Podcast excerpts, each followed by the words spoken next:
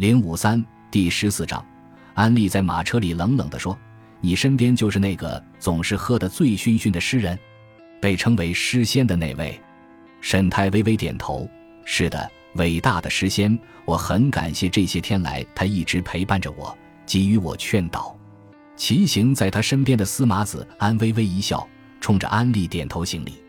沈太看到他笑得很愉快，似乎很满意那句喝得醉醺醺的诗人。沉默持续了一会儿，突然，马车内的荣山爆出一大串粗俗下流的脏话，就连一向粗野的士兵听了都会瞠目结舌。又一阵沉默之后，事先愉快地说：“这是对我的欢迎词吗，大人？在我有生之年还是第一次听到呢，真新鲜。”荣山来来回回瞪着他俩。他的眼睛深陷在脸上突出的肥肉里，反而让人看不清眼神，无法猜测他的想法。沈太琢磨着，这个样子的荣山看起来更加令人恐惧。据说有一次，他在东北长城以外打败了来犯帝国边境的朔骑部落叛军，他命令麾下士兵和博古盟军砍下了每一个俘虏的一只脚，然后带走了所有朔骑人的马，把他们流放在草原上自生自灭。那些朔骑人要么死在荒野上，要么拖着残废的身躯苟延残喘。这些都是关于荣山的传说。现在他正用那尖细的、带着点异域口音的腔调说：“不要自作聪明，诗人。我对那些弄嘴皮子的人没什么耐心，我深感抱歉。”司马子安回应说：“沈太居然从他的语气中听出了一丝真诚。”你出现在这里，真是打乱了我的安排。那我再次向您致以诚挚的歉意，大人。诗人冷静地说：“如果真如您所说的话。”荣山的头缩了回去，舒服地靠在马车的座椅上。他的脸也没在车厢里。沈太朝右看去，太阳很快就落山了。他眯着眼打量了一会儿，魏苏已经让士兵们布好防御的阵势，虽然他们还没有拔出武器。周围的行人也被阻隔。他明白，自己与荣山会面的消息很快就会传遍四方。在他还没有到达西安城之前，那消息一定会在城里传得沸沸扬扬。这也是他必须表现得如此强势的原因。但这样很冒险，或许恼羞成怒的荣山会不顾一切地把他当场格杀，还有他手下的士兵。如果那位大名鼎鼎的诗人没有跟他在一起的话。荣山的声音再次从马车里传出来：“沈高之子，请接受我对你父亲的诚挚慰问。当然，我认识他，我特意赶了两天路来跟你见面。出于个人的原因，我不能跟你一起到驿站去。至于什么原因，你就不用知道了。不过，如果你来我的马车里，如果你肯闪光过来，我会告诉你那个你要找的人现在怎么了，还会给你看一封信。”沈太听出了他口气的软化，他小心谨慎地说：“请问那个人是？”新伦。沈太感觉自己的心脏猛地一跳。新伦，他重复着：“是的，是他找刺客来杀你的。”沈太感觉到口中一阵干涩，艰难地吞了口唾沫。“您是怎么知道的？”他自己告诉我的。他什么时候？不，他发生了什么事？或许他不该这么问。如果那个人回答了，就代表他欠了荣山一步人情。而他回答了：数天前的晚上，他被杀死了。啊，沈太说：“就是你即将回到西安城的消息传来的同一天晚上，随之而来的消息还有白玉公主赏你的东西，那些汗血宝马。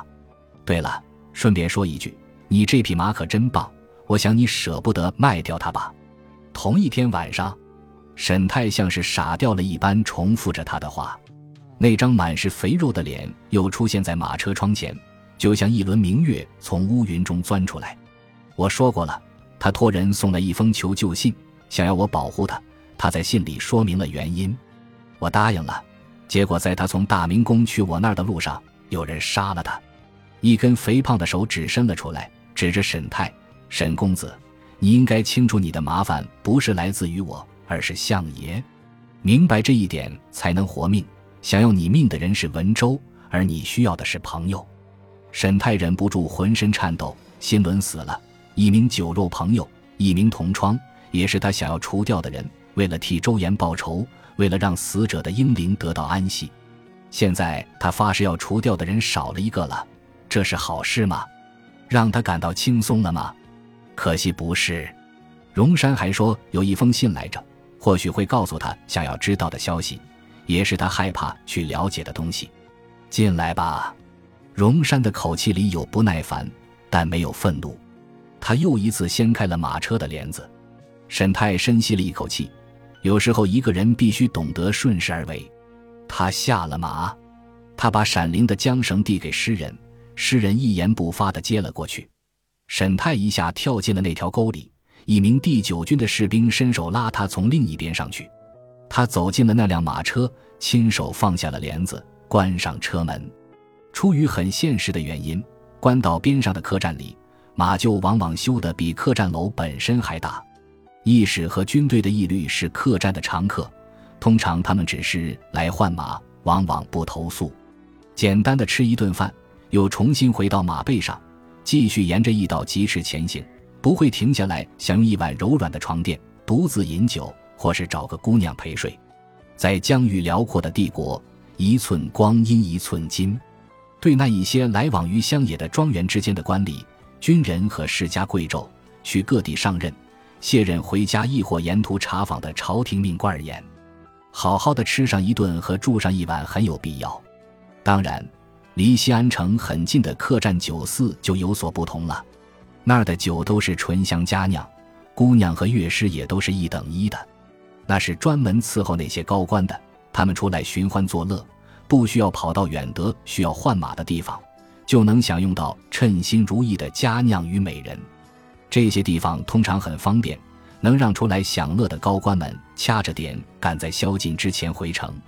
距离西安城不远的桑林客栈，就是这条东西走向的官道旁最奢华、最宜人的去处之一。客栈周围的桑林早已毫无踪影，还有与之相系的残房。客栈的名字由来可以追溯到几百年前，那时候的西安城还远远不如现在繁华。在客栈的庭院里有一块石碑，上面题写着第五王朝的一首诗，描述了当年这间小酒肆周围那宁静甜美的田园风光。想起来也很讽刺。日落时分，沈太一行来到了客栈，这里半点没有所谓的宁静甜美，喧闹嘈杂的跟外面的官道一样。幸好他们早派了两名士兵安排住宿，否则要在这里定下足够的房间都很困难。夜幕逐渐降临。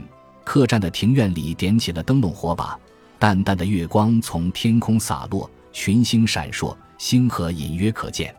可是，在客栈的喧嚣和烟火之中，这些美景都被隐没。沈泰的骑兵摆出一副警惕的防御姿态，把他护卫在中间。他想，这或许是魏苏的命令，士兵们的纪律性可见一斑。他的看林武士能够代替他下达命令。虽然士兵们可能为此不喜欢他，但那个女人可不会在乎这些。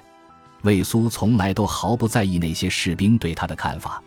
沈泰一直心不在焉地想其他事情。刚来到客栈的时候，压根没注意到士兵们反常的警惕和保护态度。事实上，他有点悲哀地想着，他好像已经不在意这个问题了。马车里发生的一切让他感到恐惧，直到现在仍然困扰着他。派去的斥候向魏苏和队长汇报，他们为士兵们预定到三间房，每间可以住上七八个人，还有一间房是沈泰和司马子安合住的，其余的士兵可以睡在马厩里，夜晚会安排人手轮流警卫。沈泰心不在焉地听着，丝毫没有介意这些命令都是以他的名义下的。或许他该在意这些细节，但他实在是没有余力了。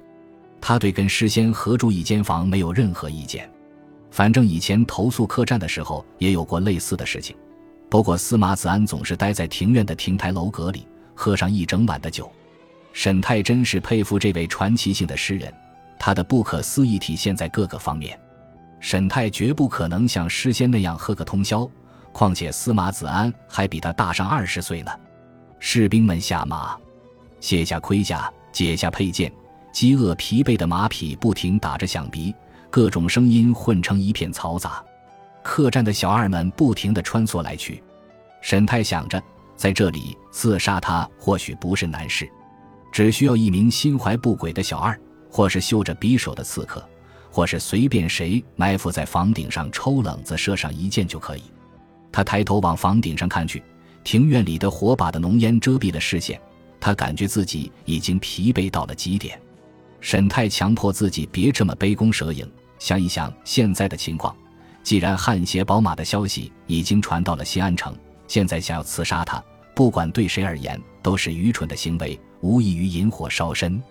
不管是坐拥军权、统帅东北三镇的安节度使，还是文相国，他环顾四周，努力把自己的注意力集中到眼前，别去想过去的事情，也别想太遥远的以后。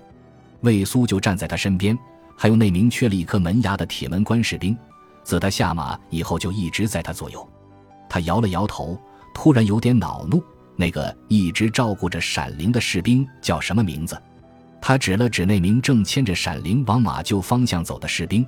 我需要知道他的名字。现在，魏苏略微转头，惊讶地说：“来自铁门关那个，我不确定是不是铁门关来的，不过我知道他叫宁武杰。”他笑了，露出一口白牙。不过你很快又会忘了。我不会，沈泰坚决地说。暗暗发誓自己绝不会忘掉。他默念了几遍这个名字，还联想到沈家庄里一名姓宁的铁匠。他看着眼前的女子，门廊下的火把跳动，忽明忽暗的光映着他的脸。庭院里的火把也闪烁着。入夜之后，小飞虫开始四下飞舞。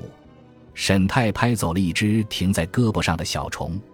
还有不到一天就能回到看林寺了。他低声说。你想回家吗，看林？他捕捉到魏苏脸上闪过一丝惊讶的表情，真是奇怪，这不是个答案明摆着的问题吗？您想要解雇您的看林护卫吗，沈大人？